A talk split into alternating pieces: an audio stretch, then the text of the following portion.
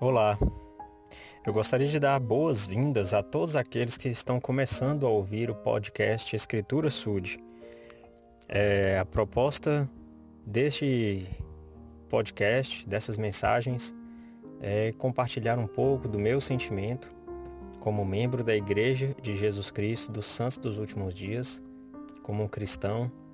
Assim que eu estudo as Escrituras, eu pondero na palavra do Senhor e ao compartilhar essa mensagem, a minha intenção é ajudar a fortalecer os irmãos na fé. A intenção não é me promover, a intenção não é, é adquirir nenhum tipo de favor, de benefício, de vantagem, de forma alguma. Na verdade, eu oro para que o Senhor me torne mais e mais humilde, a fim de que essa mensagem seja sincera e possa tocar o coração das pessoas. Um dos princípios mais importantes que eu tenho ressaltado e que a gente deve tentar se fortalecer é na fé.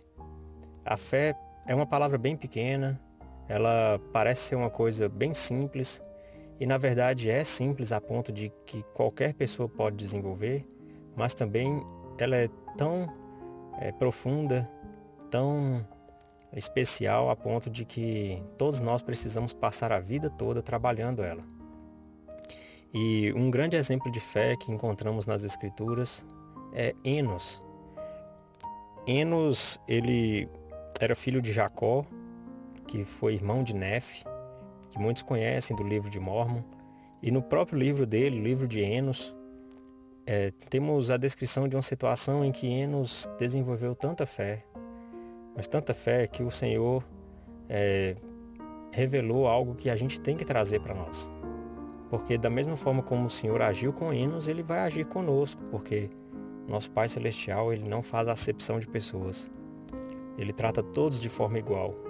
Então ele tratou Enos dessa maneira, que eu vou descrever aqui em alguns versículos, e ele vai tratar todos nós se agirmos da mesma forma como Enos. Enos tinha um grande desejo de receber perdão pelos seus pecados. Então ele orou até que o Senhor concedeu a ele o perdão. E depois disso, Olha só o que Enos é, começou a, a desejar. Ora, aconteceu que após ter ouvido estas palavras, que era a respeito do perdão dos pecados dele próprio, ora, aconteceu que após ter ouvido estas palavras, comecei a desejar o bem-estar de meus irmãos, os nefitas. Portanto, implorei a Deus por eles com toda a minha alma. E, e enquanto estava assim, lutando no espírito, Eis que a voz do Senhor me veio outra vez à mente, dizendo: Visitarei teus irmãos, segundo a sua diligência em guardar meus mandamentos. Dei-lhes esta terra, e é uma terra santa, e não a amaldiçoarei, senão por causa de iniquidade. Portanto, visitarei teus irmãos, conforme disse, e suas transgressões, com pesar, farei recair sobre suas cabeças. E depois que eu, Enos, ouvi essas palavras, minha fé no Senhor começou a tornar-se inabalável. E roguei-lhe mu com muito empenho por meus irmãos os Lamanitas. E aconteceu que após ter orado e me empenhado com toda a diligência, o Senhor disse-me: Por causa de tua fé, conceder-te-ei de acordo com teus desejos.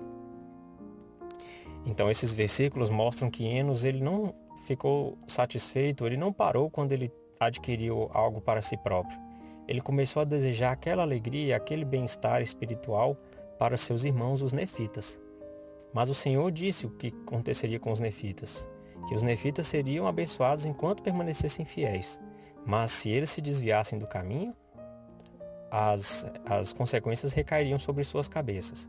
E aí então Enos começou a desejar o bem para os Lamanitas, que tradicionalmente eram seus inimigos. Né? Era um povo que, que perseguia os membros da igreja, que perseguiam os fiéis. E o Senhor falou: Eu vou conceder a eles de acordo com os teus desejos. Então, de acordo com aquilo que você desenvolver por meio da fé. Então, isso mostra para nós a conclusão que podemos tirar é que o Senhor está sempre disposto a nos abençoar. E Ele vai fazer isso se nós desenvolvermos fé suficiente e desejarmos aquilo que é bom. Os desejos de nosso coração, eles são atendidos quando eles são para o bem. E é claro, no tempo do Senhor, a gente nunca pode colocar as coisas na frente E olha só, o povo lamanita, aqui que o Senhor prometeu abençoar, prometeu para Enos, eles só foram abençoados quase 300 anos depois. Eles foram muito abençoados, mas demorou quase 300 anos. Então o Senhor, ele cumpriu a promessa dele, mas foi no tempo dele. Então a gente precisa ter consciência disso.